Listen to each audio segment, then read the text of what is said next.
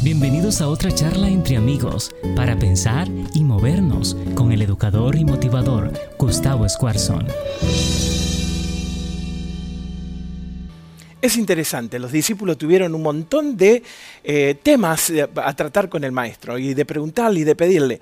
Y una, en una noche cualquiera en la cual estaban los discípulos conversando con Jesús, los discípulos le dijeron, Señor, enséñanos a orar. De todas las cosas que le podían haber preguntado, pedido, de las cosas que podían haberlos capacitado a hacer milagros, a hablar bien, a contar buenas parábolas, le pidieron que les enseñara a orar. ¿Por qué habrá sido? Bueno, es evidente que vieron el resultado en la vida de Jesús. La vida poderosa de Jesús está basada justamente en el fundamento de una oración poderosa. Por lo tanto, nosotros también vamos a estudiar acerca de cómo obtener el poder a través de la palabra de Dios. Pablo dice de que que la coraza, la armadura de Dios es puesta a través de la oración. Y a través de la oración es donde nosotros podemos tener esta línea directa al cielo, acceso al trono de la gracia, para que de alguna manera u otra el Señor pueda trabajar en nosotros y hacernos más que vencedores. El problema es que hay algunos malentendidos con la oración, ¿no es cierto?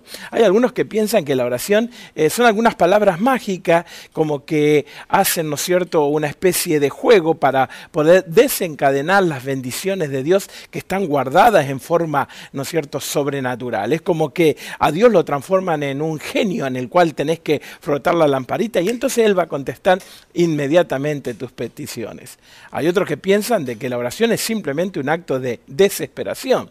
Si vivieras en este lado del mundo, el 911 es el teléfono que tenés que marcar, el número de teléfono que tenés que marcar para cuando estás en alguna emergencia y necesitas ayuda desesperada. Y hay mucha gente que ha tomado la oración como simplemente un 911. Ay Señor, estoy desesperado, necesito tu ayuda hace un tiempo atrás, cuando el teléfono no era tan inteligente como ahora, había un número que era el 411, al cual vos llamabas para pedir información. Y vos decías que quería la dirección de alguien, el teléfono de alguien, el lugar donde poder comprar ciertas cosas y había alguien en vivo que te contestaba. Y hay mucha gente que llama a ese 411 en las oraciones simplemente para obtener información, para saber más o menos qué es lo que está sucediendo en la vida. Hay otros que piensan que la oración es como un forcejeo con Dios, es como un ida y vuelta, es como un pelear para ver de qué manera puedo negociarlo mejor. Y a veces nosotros hacemos promesas de que no intentamos ni siquiera cumplir para que Dios de alguna manera afloje y no nos trate tan duro porque somos un poco cabezones y desobedientes. No sé si te ha pasado alguna vez, pero en casa cuando alguno de los chicos se porta mal, es como que vos utilizás ese momento para decirle, ah, como te portaste mal, vas a hacer un montón de cosas en la casa que antes no ibas a hacer porque tenías el privilegio de ser un hijo normal. Pero ahora que te portaste mal, entonces vas a tener que de alguna manera actuar de esa manera. Y eso es lo que a veces eh, nos pasa con Dios cuando queremos negociar. Señor, si tú me das, yo te doy, si me porto bien, entonces me vas a tratar de una manera diferente. El peor de los malentendidos es que para muchos la oración se ha convertido en una obligación religiosa. Por eso decimos un montón de clichés, repetimos, tratamos de escuchar qué dicen otros, porque parece como que algunas personas sí saben orar. Dicen las palabras justas, las frases bien enganchadas, todo completamente armadito como para llegar al trono de la gracia con seguridad. Pero la oración es mucho más que eso, y mucho menos de obligación de clichés ya formados, de palabras que a veces ni siquiera entendemos, y las tenemos que mencionar porque las escuchamos por allí. ¿Viste cuánto mal entendido? Yo tampoco me había dado cuenta de que muchas veces oramos sin sentidos, negociamos con Dios, creemos de que Dios tiene que, de alguna manera, ¿no es cierto?, bendecirnos porque dije la palabra justa en el nombre de Jesús o en el nombre de tu Hijo, para que Dios de alguna manera, ¿no es cierto?, afloje un poco y me dé lo que le estoy pidiendo. El capítulo 15 de Juan está justo en el medio de cuatro capítulos espectaculares, porque son las últimas palabras que Jesús le está diciendo a sus discípulos antes de culminar con el plan de la salvación en la cruz. Y esas últimas palabras fueron espectaculares, fueron directas, fueron intensas, fueron profundas porque llegaron al corazón. Y antes de dejar y dar su partida, ¿no es cierto?, a terminar su trabajo como eh, sumo sacerdote en el cielo, los discípulos eh, necesitaban una línea directa, una manera de seguir comunicados con ellos. Por lo tanto, Jesús le sienta cuatro principios fundamentales que nos gustaría compartirlo contigo hoy para que nuestra oración pueda ser efectiva, pueda tener fuerza, pueda ser eficaz, pueda transformar vida, pueda llegar a donde otras cosas no pueden llegar y sobre todo para que vos tengas acceso al poder del cielo que está disponible para que vos puedas vivir una vida realmente con propósito. Porque es la oración aquel, ¿no es cierto?, eh, conexión que nos mantiene a diario. Saben que hay algunos buceadores profesionales que eh, le llaman los buscas tesoro. Bajan, ¿no es cierto?, no sé cuántos pies para poder ver esos barcos se han hundido y si pueden encontrar alguna reliquia, alguna antigüedad, inclusive algún tesoro. Parece película, sí, lo sé. Pero es la realidad, hay gente que vive de eso. Y es increíble que la manera en la cual ellos se pueden mantener vivos a tanta profundidad es esa línea que los mantiene para que cuando algo pasa, ellos enseguida la estiran para que lo puedan recoger, para que puedan mandar ayuda, para que de alguna manera puedan, ¿no es cierto?, sobrevivir en las circunstancias adversas.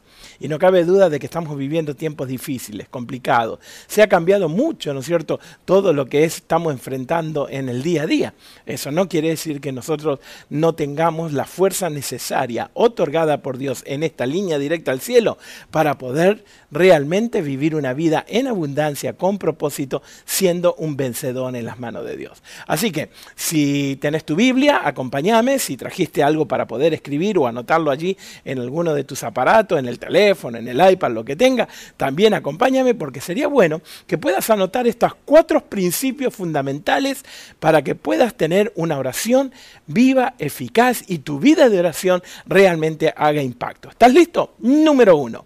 Jesús le enseñó a los discípulos que la oración era un acto de dedicación. A ver, di conmigo o escríbelo. Un acto de dedicación. Es la oportunidad que tenemos de expresar mi dependencia de Dios, mi devoción a Dios. Es admitir mi necesidad de Dios. Es el paso emocional más importante para que nuestra oración comience a ser efectiva. Es agarrar y decirle, Señor, ¿sabes qué? En este momento, cuando abro mi corazón, cuando abro mi boca, cuando comienzo a conversar, ¿no es cierto?, contigo como un amigo, como mi Dios, como mi Salvador, como mi Señor, lo que te estoy diciendo es que te necesito y estoy haciendo un acto total de dedicación, de sumisión, de entender que sin ti no soy absolutamente nada. El problema es que el costo de este tipo de oración, dedicación, es ser honesto. Tengo que abrirme delante de Dios y decirle, Señor, ¿sabes qué? Esto es lo que está pasando en mi vida, esto es lo que necesito, estoy flojo en esto, estoy, ¿no es cierto?, estoy dudando en estas cosas. Y por ese acto de total y absoluta honestidad, muchas veces los seres humanos no queremos, no queremos orar porque no nos queremos abrir y ser vulnerables. Pero quiero decirte lo siguiente, nada de lo que pasa en tu vida a Dios lo sorprende. No hay nada que hiciste, que vayas a hacer o que harás que a Dios lo tome por sorpresa. Por lo tanto, el hecho de que yo pueda abrir mi corazón a Dios como un amigo expresa un, auto, un acto total y absoluto de dedicación para poder admitir mi necesidad de que el próximo paso, si no lo doy con Dios, realmente no voy a ningún lado. Saben que hay algunos grupos de personas que tienen cierto tipo de adicciones y el primer paso es levantarse y decir su nombre y declarar que necesitan ayuda. Hola, mi nombre es Gustavo, soy pecador y necesito a alguien, una fuerza sobrenatural que pueda venir a mi vida y ayudarme a crecer. Es la manera en la cual yo declaro el día de la total y absoluta dependencia de Dios.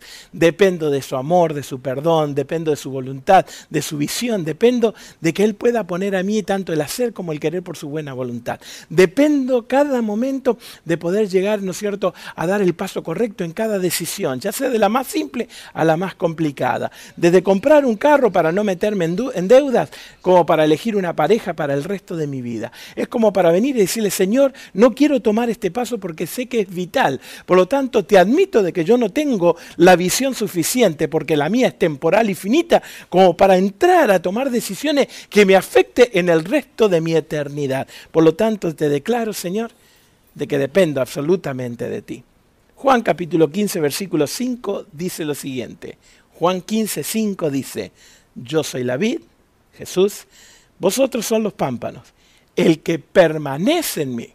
Fíjate qué verbo está utilizando. No es un momento, no es un fin de semana, no es un momento de emoción y que después se te pasa. Permanecer es un acto, ¿no es cierto?, constante en el cual estás en la presencia eh, absoluta, en absoluta dependencia de Dios, sin ningún tipo de interrupción. El que permanece en mí y yo en él, este lleva mucho fruto. ¿Sabes qué? Estaba leyendo una y otra vez. ¿Sabes cuántas veces habremos leído este pasaje?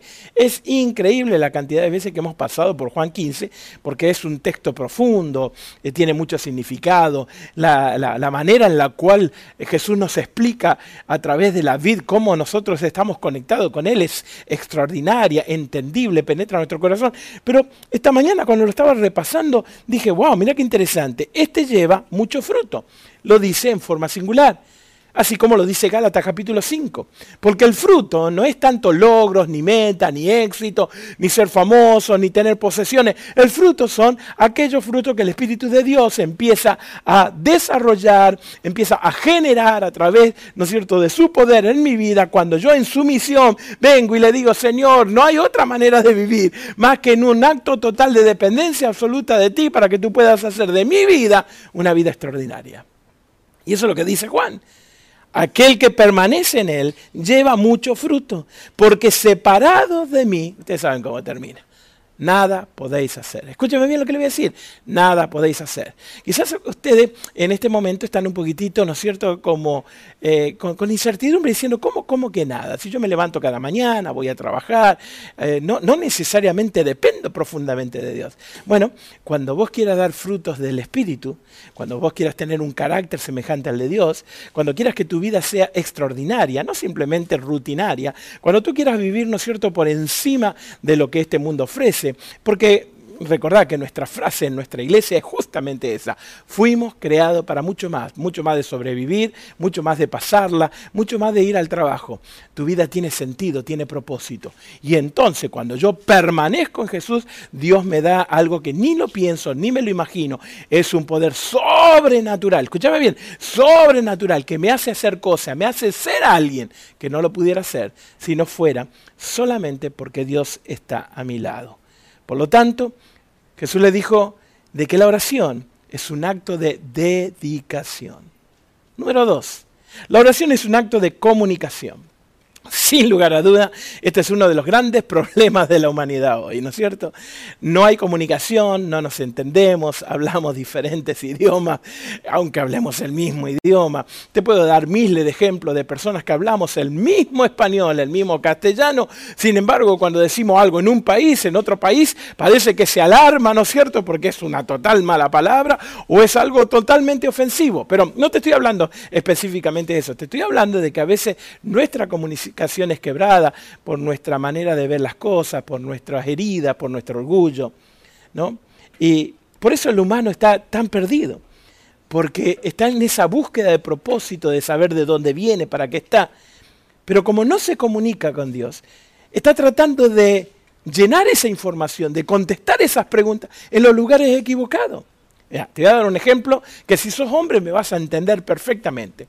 Vos te diste cuenta que los hombres nunca estamos perdidos, que cuando tenemos que ir de un lugar a otro siempre estamos, ¿no es cierto?, eh, dando vueltas y vueltas hasta que tenemos que, ¿no es cierto?, rendirnos a los pies de nuestra pareja, de nuestra esposa y decirle, mi amor, estoy completamente perdido. Y si sos demasiado orgulloso, le decís, no, no estoy perdido, estoy yendo por el camino turístico, ¿no es cierto? Claro que sí, porque a veces buscamos la manera de poder dar vuelta por allí. Sin embargo, el ser humano tiene una capacidad increíble de vivir dando vueltas alrededor de las cosas que no saben. Y esta falta de comunicación de Dios, esta falta de poder, ¿no es cierto?, comunicarme con Dios para que Él me diga cuál es su voluntad, cuál es el próximo paso, qué es lo que quiere en mi vida, empieza, ¿no es cierto?, a dañar mi manera de, eh, de, de poder tener una vida productiva. Pero ¿saben qué? Si vos lo pensás bien, la calidad de la comunicación está íntimamente conectada con la relación que tengas con la persona que te quiere comunicar.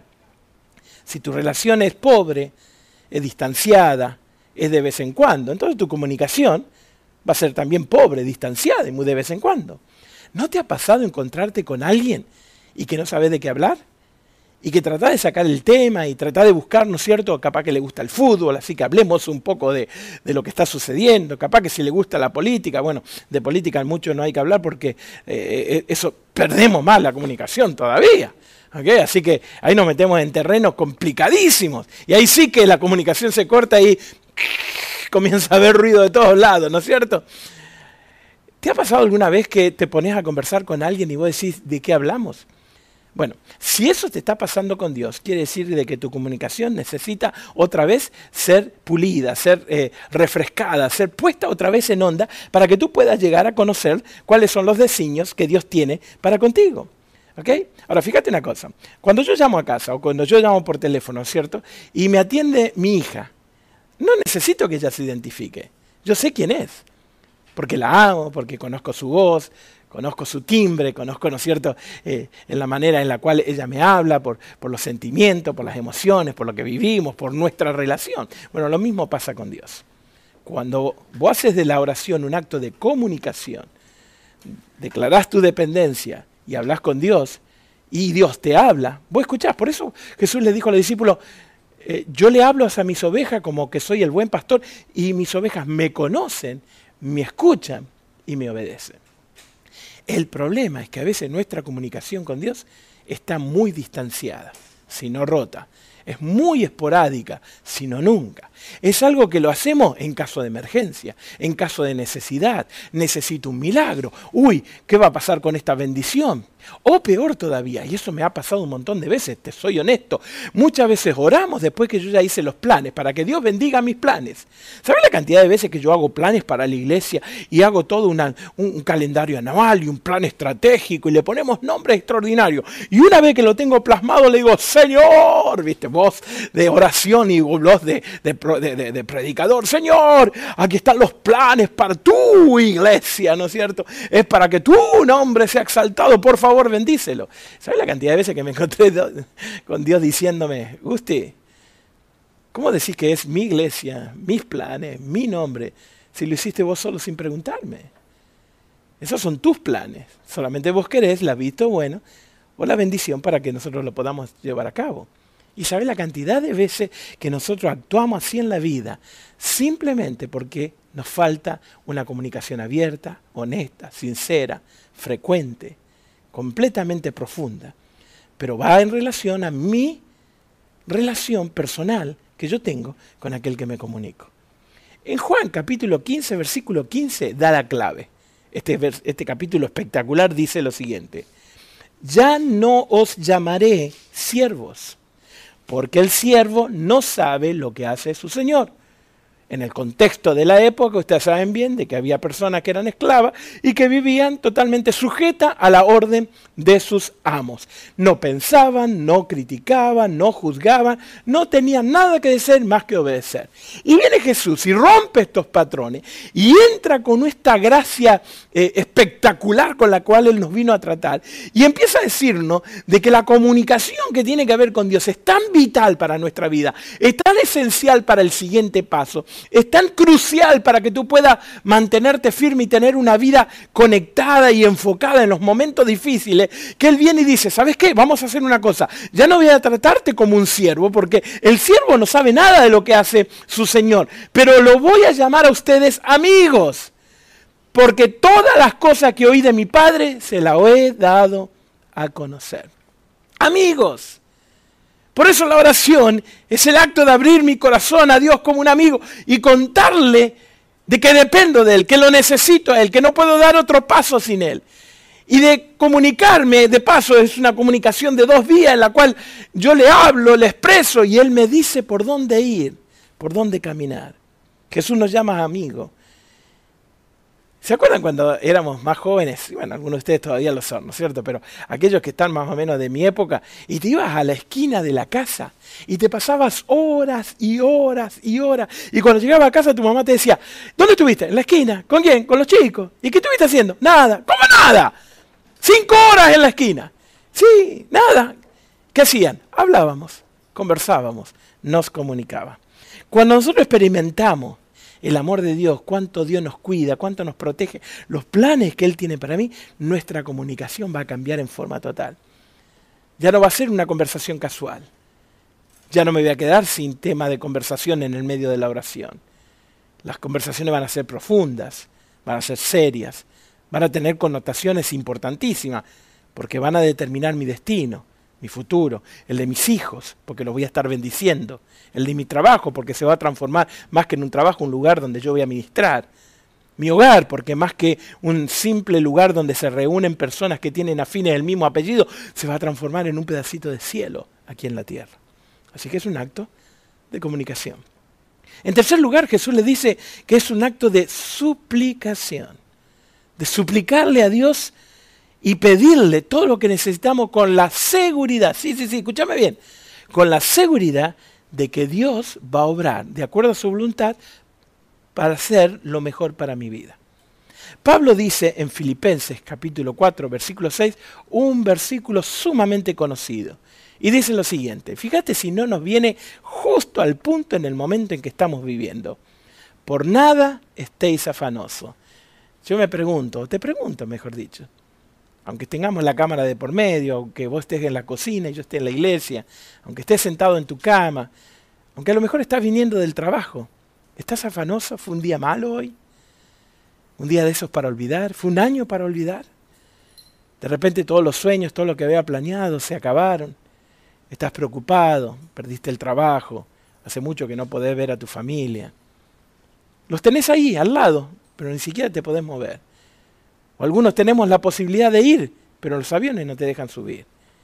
Qué versículo tan extraordinario y en qué momento tan especial viene Dios a decirme de que la oración no es solamente un acto de dedicación y decir cuánto te necesito, no es solamente un acto de comunicarme, de forma directa con el creador del universo, lo cual es extraordinario. Si usted marca ahora y pide hablar con el presidente de este país, le van a decir que está ocupado. Si usted quiere hablar con una, personalidad, alguna celebridad, a alguien que es famoso, le va a decir que no tiene tiempo para usted. Si quiere hablar con un futbolista, muy probablemente le diga yo ese no lo conozco, ni siquiera lo deje blanquear. Sin embargo, usted en dos segundos cierra sus ojos, abre su corazón y dice, Señor, te necesito, y el creador del universo, el rey de reyes, Señor de señores, está allí a su lado entendiendo, comprendiendo y deseando contestar sus oraciones, pero no siempre como nosotros las queremos, sino como a Él lo ve en su divina y absoluta soberanía, de manera que yo pueda tener la mejor vida. Por eso es un acto de súplica. Es venir delante de Dios y pedir todo lo que necesitamos. El texto dice, por nada estéis afanosos, sino que sean conocidas vuestras peticiones delante de Dios en toda oración, en todo ruego y con acción de gracia. ¿Qué quiere decir esto? Que en este acto de suplicarle a Dios, de pedirle a Dios eh, acerca de mi necesidad, lo primero que yo tengo que hacer, lo primero, ¿ok? Discúlpeme el énfasis, ojalá que usted pueda entender qué es lo que quiero decir acá. Lo primero, antes de preocuparme, antes de tomar una decisión, antes de vivir en incertidumbre, antes de meterme en la cuarentena espiritual y vivir con miedo, antes de dar un paso al costado y dejar mis principios, antes de tirar la toalla, antes de darme por vencido, si vos estás pasando por alguna de estas cosas que te estoy mencionando, por favor, lo primero que tenés que hacer es parar y decirle a Dios, de que lo necesitas. Sé específico, abrirle tu corazón. En oración, en ruego y en acciones de gracia. Si mañana te vas a levantar para ir al trabajo y tenés miedo, dale gracias a Dios que todavía tenés trabajo y pedile al Señor que te saque los miedos porque Él te va a proteger. Si tu familia está pasando un momento difícil, Dale gracias a Dios que el Espíritu Santo está trabajando en tu corazón y va a trabajar en el de tu familia para que se vuelva a tener esa relación amorosa que Dios quiere que cada familia tenga. Porque tenés que presentarte pidiéndole a Dios que Él pueda manifestarse y Él pueda realmente darte la oportunidad de que Él intervenga en tu vida. Hay una historia muy, pero muy famosa acerca del hijo de John Fisher Kennedy, uno de los presidentes de este país, eh, que él eh, tenía la costumbre de ir a jugar eh, debajo del escritorio del papá. Y ustedes saben que la oficina del óvalo en Washington es una oficina muy privada, muy protegida. Acá, imagínense, uno de los hombres más poderosos del mundo en lo que es política y todo este tipo de cosas, estaba sentado allí haciendo sus negocios. Así que cuenta la historia de que un día este chamaquito de 4 o 5 años viene caminando, ¿no es cierto? En la puerta de la oficina hay dos eh, custodios que no dejan pasar a nadie, a menos, ¿no es cierto?, de que sea alguien que el presidente haya llamado. Y un día este chiquito viene, los eh, guardias se le paran enfrente, ¿no es cierto?, como cumpliendo su trabajo. El nene los mira y le dice, ¿ustedes no saben que el que está dentro es mi papá? Y entró abajo del escritorio y se puso a jugar con un carrito, con algunos juguetes. Espectacular, ¿sabes por qué? Porque eso es exactamente lo que Dios te permite hacer cuando vos venís con tu corazón abierto y comenzás a orar. Línea directa al cielo. O venís ante el trono de la gracia, que antes no podía entrar nadie, pero ahora la sangre de Jesús lo ha abierto para que tú puedas entrar y abrazarte con Jesús. Y que Él pueda tomar tus peticiones, tus súplicas, tus ruegos, tus agradecimientos y transformarlos en bendiciones. Y hacer de que tu vida realmente tenga sentido y sea productiva. Eso fue exactamente lo que le pasó a la iglesia primitiva. Se juntaron, oraron, con tanto fervor, con tanta dependencia, con tanta honestidad, con tanta transparencia, que el Espíritu de Dios no tuvo otra cosa que descenderse en lengua de fuego y fue una explosión de cristianismo porque todo el mundo veía de que el Espíritu de Dios hacía milagros a través de ellos. No solamente en ellos cambiándole sus vidas, sino a través de ellos cambiando todas las vidas que estaban alrededor. Y dice la palabra de Dios en el libro de Hechos de que la gente se maravillaba de las cosas que ellos podían hacer, en la manera que esta gente inculta podía hablar, en la manera en que esta gente normal y, y ordinaria, si me permitís la palabra, podían hacer cosas extraordinarios y sobrenaturales solamente porque lo decían en el nombre de Jesús y tenían una relación íntima y personal. Si tuviera cinco minutos, ¿qué le pedirías? Los discípulos, al ver la vida de Jesús, no solamente de milagros, de predicación, sino con la integridad, la fortaleza que Jesús pudo cumplir el propósito de Dios, inclusive cuando no era algo que él lo quería pasar porque quería que la copa pase, él estuvo dispuesto a hacer la voluntad de Dios porque tenía una comunicación sumamente íntima, directa y personal con Dios. ¿Cuál es el resultado? David lo experimentó y lo puso, lo plasmó, lo escribió en forma poética en el Salmos 37, el 4, diciendo así, deleítate a sí mismo en Jehová deleítate, gózate. ¿eh? Eh, que, que, el estar en la presencia de Dios sea una constante, sea, sea algo natural, sea algo común, que no separes lo cotidiano de lo espiritual, que no creas que lo religioso es simplemente una obligación el fin de semana y que después te la tenés que arreglar sola, que, que no tengas que separar, ¿no es cierto?, el hecho de que constantemente estás en la presencia de Dios y que podés estar hablando a Él como si fuera realmente un amigo que camina a tu lado. Y el salmista lo experimentó en la soledad del desierto, al cuidar las ovejas, al enfrentar los leones y los lobos. Inclusive lo siguió experimentando en una forma muy pero muy personal cuando se paró enfrente del gigante y le digo, ¿sabes qué? Yo no sé cuán grande sos, no me importa cuán fuerte es tu armadura, lo que yo sí sé es que mi Dios es fuerte y poderoso, lo conozco, hablo con él todos los días, camino en el desierto y por lo tanto él dice, deleítate a sí mismo en Y Él te concederá las peticiones de tu corazón. Wow, wow, wow, wow, Esto sí que te tiene que volar la cabeza. Él te concederá, Dios te concederá, el Rey de Reyes, el Creador del universo, el que puede hacer todo, simplemente con el clic de su dedo te va a conceder todas las peticiones de tu corazón. ¿Sabes lo que significa eso? Es un cheque en blanco.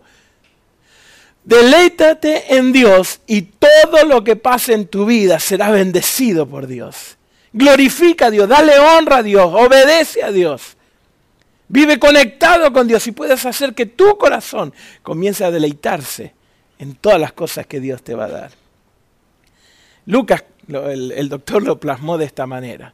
Él dijo, él dice, si nosotros que somos padres malos ofrecemos buenas cosas, ¿cuánto más nuestro Padre que nos ama, que nos redimió, que nos rescató, que nos limpió, que nos salvó y que estuvo dispuesto a morir para con nosotros? Si nosotros siendo malos, cuanto más nuestro Padre en el cielo que es bueno, nos dará todo lo que le suplicamos, porque Él está atento a nuestras necesidades. Termino con el cuarto. Es un acto de cooperación. Es un acto de suplicación, es un acto de comunicación, es un acto de dedicación, es un acto de cooperación. Es increíble, pero Dios eligió hacernos partícipe de sus planes a través de la oración. Yo sé que esto puede llegar a, a incomodarte lo suficiente, espero, como para que vos estudies la palabra de Dios y veas la próxima frase que te voy a mencionar. Dios se limita a sí mismo, dejando que la fe de sus hijos puedan mover los designios de Dios en esta tierra. Fíjate que cuando Jesús le enseñó a, orar a los discípulos, le dijo, hágase tu voluntad en el cielo, así también en la tierra. Nosotros somos los encargados de cooperar con Dios para que la voluntad de Dios se cumpla en esta tierra. Somos el instrumento, la herramienta, el canal, la vía. ¿No es cierto? Eh, la, avenida, la avenida enorme por la cual Dios quiere cumplir su voluntad a través de los cristianos. Déjame hacerte esta pregunta. ¿Por qué vos te crees? De paso, esta pregunta es si en algún momento vos tuviste la oportunidad de aceptar a Jesús como tu Salvador personal. Si en algún momento tuviste la oportunidad de ser bautizado en el nombre del Padre, del Hijo y del Espíritu Santo. Si en algún momento, ¿no es cierto?, vos renunciaste, ¿no es cierto?, a todo lo que venías y dijiste, en Cristo Jesús realmente tengo una vida extraordinaria te voy a hacer esta pregunta. ¿Por qué vos te crees de que una vez de que vos aceptaste a Jesús, te encontraste con el dador de la vida, saliste de la tiniebla a la luz verdadera, el Señor sana tus heridas, perdona tus pecados, te inyecta el Espíritu Santo, ¿no es cierto? Y te hace una nueva persona en Cristo. Nacés de nuevo. ¿Por qué te pensás de que en ese mismo momento, cuando naciste de nuevo y entraste a las aguas bautismales y saliste, el Señor lo agarró y ¡juá! te llevó para el cielo? Y te dejó acá 10, 15, 20 años más, 30 años más. ¿Por qué te pensás? Porque tú eres el canal, tú eres la manera, tú eres el que coopera con Dios para que la voluntad se pueda cumplir aquí en la tierra. Juan capítulo 14, versículos 12 y 13 dice lo siguiente. De cierto, de cierto os digo, el que en mí cree, dijo Jesús, las obras que yo... Miren, no, pero...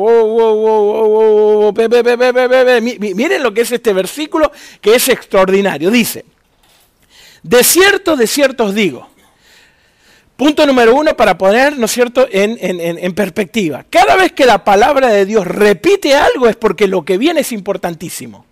La repetición no es casualidad, no es una forma simplemente gramatical, sino que la gramática me está indicando a mí que lo que va a seguir después es tan importante que merece un llamado de atención. Es como cuando tu mujer te menciona todos tus nombres. Tronaste, viene el time out, ¿no es cierto? Cuando viene y te baja, ¿no es cierto? Felipe, Andrés, todos los apellidos, hasta tu tatarabuelo men, viene problema. En la palabra de Dios, la repetición significa que lo que viene es espectacular. Fíjate que cuando Dios se encuentra con Moisés en el desierto, Él le dice, Moisés, Moisés, y le declara todo el plan para poder sacar al pueblo de la esclavitud de Egipto.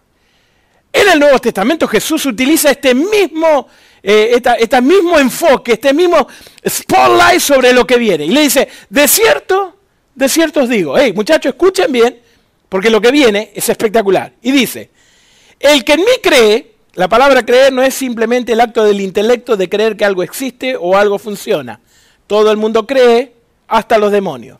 En este momento la palabra original de creer significa me mueve a la acción, doy el paso de fe, arriesgo, ajusto, ¿no? Eh, tomo las precauciones necesarias, eh, me declaro dependiente, no doy un paso sin Dios, suplico, alabo, grito, ruego, para que Dios pueda actuar en mi vida. El que cree en mí, las obras que yo hago, las hará Él también, y aún mayores, porque yo voy al Padre, y todo lo que le pidieres al Padre en mi nombre, lo haré para que el Padre sea glorificado en el Hijo. Eh, eh, ¿Entendiste lo que dice? Jesús dice, si ustedes creen en mí, si están apasionados, si están vendidos conmigo, si, si caminamos juntos, si somos amigos, ya no siervos, si ustedes tienen una línea directa al cielo, si tu, oración es poderosa, si tu oración no es simplemente un 911, emergency, si no es simplemente, Señor, bendíceme y si me bendice yo te prometo que... No, no, no. Si estás realmente entregado a Dios, cosas que hizo Jesús, inclusive más grande yo voy a poder hacer. Ahora, haz una lista, agarra un pedacito de papel esta noche. Acordate, el tecito al lado, está fresquito, hermoso. Hacete una lista. ¿Qué hizo Jesús? Disculpame, pero yo no me acuerdo la última vez que levanté un muerto, que hizo un milagro, que los panes se multiplicaron. Y todo eso está disponible para vos y para mí. Porque como Jesús se fue al cielo, todo lo que yo pido en el nombre de Jesús, el poder del cielo se va a desarrollar y se va a dejar caer para que el nombre de Dios sea glorificado. Para que el nombre de Dios sea glorificado. Escucha bien, el nombre de Dios sea glorificado. Si vos querés que tu vida sea poderosa, sea efectiva, tenga fuerza, sí, la oración. Pero este es el objetivo, que el nombre de Dios sea glorificado. No pidas para tus propias cosas, no seas, eh, no, seas que, que pidiendo mal no recibas. No pidas solamente para tu prosperidad, para pasarla bien, sino que tenés que creer para que el nombre de Dios sea glorificado y entonces el Señor va a abrir las ventanas del cielo. Fíjate qué interesante. La oración es algo que no tiene límite, no tiene frontera, no tiene impedimento. Quizás hay alguien en tu familia a la cual a vos te gustaría hablarle de Jesús. Quizás hay algún hijo, ¿no es cierto?, que en este momento se te puso rebelde y vos te gustaría sentarte y poder comunicarte con él, pero la, la, barrera es enorme. Quizás hay un problema familiar en el cual la comunicación se, rompió, se rompió a tal punto de que cada vez que se hablan se gritan, se pelean, porque es la única manera de más o menos llevar algo. Quizás en este momento estás preocupado por tu trabajo, por tu finanza, por tu vida emocional, porque estás en crisis. La ansiedad ha llegado a niveles que realmente no podés controlar. ¿Sabes lo que tenés que hacer? Ah, yo sé que sabes. Sí, sí, es obvio, pero no es tan obvio. Es orar. ¿Por qué? Porque la oración penetra el corazón de alguien que a lo mejor sin poder comunicarte, puedes pedirle al Espíritu de Dios que dé la vuelta y trabaje en su vida. Puede entrar en un esposo o esposa está cerrado, pero que ante la influencia del Espíritu de Dios puede abrir sus ojos y ver la realidad. Puede traer a tu hijo al diálogo. Puede darte paz en el medio de la incertidumbre. Porque la oración tiene la capacidad de poder penetrar y llegar a los corazones, inclusive de aquella persona que ni siquiera quieren mirarte a la cara o quieren hablar. Porque el poder de la oración está en mano del Espíritu de Dios que llega al corazón de la gente. Te pueden rechazar como persona, pero no pueden hacer nada para esa arma secreta que Dios ha puesto en tus labios de elevar una oración poderosa. Wow. Cuenta la historia de que un papá le festejó su cumpleaños a su hijo. Y en vez de hacer una fiesta y de, ¿no? de, eh, para evitarse un montón de trabajo, de arreglos y de cosas, ¿no es cierto? Y de globos y de mesas y de manteles y de, y de servilletas, le dijo, ¿qué te parece si vos elegís a 10 de tus mejores amigos? Nos vamos al parque de, de, ¿no? de entretenimiento y de juegos que hay por acá. Y te pasas todo el día con los chicos, yo le pago los tickets ustedes suben a todos los juegos que quieran, la pasan bien, se disfrutan y pasan un día agradable y así festejamos el cumpleaños. Al chico le gustó la idea, así que se enganchó enseguida y se fueron al parque. Diez amigos, así que llegaron a un lugar y dijeron, papá, este es el juego que queremos. Así que el papá se para en la puerta y uno, dos, tres, cuatro, cinco, seis, siete, ocho, nueve, diez, para arriba los chicos. Y gritando, jugando, la pasaron súper bien. Se bajaron, ¿cierto? Y el papá con ellos, ¿no? De un lado para otro. Papá, en este juego. 8, 9, 10 para arriba. Y en este juego, 8, 9, 10 para arriba. Y por ahí, ¿no es cierto?, a mitad de, las horas que iban a estar en el, en el parque, dice, papá, papá, vamos a ir a este juego. Así que el papá se para en la puerta, 1, 2, 8, 9, 10, 11. ¿Eh? Dijo, 11, ¿cómo puede ser? Y cuando va a dar el 11, mira ahí, y había un nenito y con cara bien de sinvergüenza. Así, sonriendo, ¿no es cierto? Eh, caripelado. sí, así como diciendo, hey, hello. Y le dice, ¿qué estás haciendo acá? Dice, yo no te tengo en la lista. Y el nene rápido le contesta, su hijo me dijo de que si yo le pedía a usted un ticket, usted me lo iba a dar. Y el papá, como era el hijo el que le pidió, por supuesto que lo dio. Esa es la gracia de Dios. Así que esta noche, cuando estés preocupado, lleno de incertidumbre, con un montón de decisiones que tomar, ¿qué te parece si vas delante de la presencia de Dios? No te voy a decir que le ponga cara de sinvergüenza, porque Dios te conoce. Pero sí a lo mejor que pongas cara de te necesito. Y que le digas lo siguiente. Simplemente dile, su hijo me dijo que yo le pidiera a usted y que usted me iba a dar lo que yo necesito. Y yo te aseguro que a partir de ese momento tu vida va a comenzar a tener un poder sobrenatural que si no lo has experimentado es la mejor manera de vivir. Si es la primera vez que nos escucha y tienes curiosidad de cómo funciona la oración, conéctate con nosotros. Mándanos un mensaje. Dinos dónde estás, cómo podemos hacer para comunicarnos y llegar contigo con material, podemos estudiar la Biblia juntos. Si eres parte de la familia de la iglesia y estás ya conectado con nosotros y sos parte de nuestro equipo, te invitamos, te imploramos, te pedimos por favor que hagas uso del poder de la oración Hoy más que nunca necesitamos la dirección de Dios. Que Él proteja a la iglesia, que nos dirija, que nos abra el camino, que nos diga exactamente qué paso tenemos que dar para seguir siendo efectivo. Para que seamos ese canal de luz en medio de las tinieblas. Para que seamos esa mano extendida de Dios en medio de la necesidad. Para que nosotros seamos los ojos de Dios que miremos con compasión y amor a todo el mundo. Si hoy estás acongojado, llegaste a casa sumamente cansado, estás a punto de tirar la toalla o en tu matrimonio o en tu vida emocional, o esto de la cuarentena ya llegó, ¿no es cierto?, a, los límites de que tus emociones no aguantan. Dale la oportunidad a Dios en esta noche de demostrarte cuánto Él te ama. La solución está a la distancia de una simple, pero profunda, dedicada, personal, íntima, transparente, honesta oración con Dios. Yo estoy seguro de que Dios no se va a sorprender, no se va a enojar, no se va a dar la vuelta, no te va a fruncir el ceño diciendo, ¿what? Él sabe lo que está pasando en tu corazón, solamente quiere que lo exprese para que le des permiso, para que todo el cielo se ponga a tu disposición y comience a trabajar en el milagro que ya está de camino.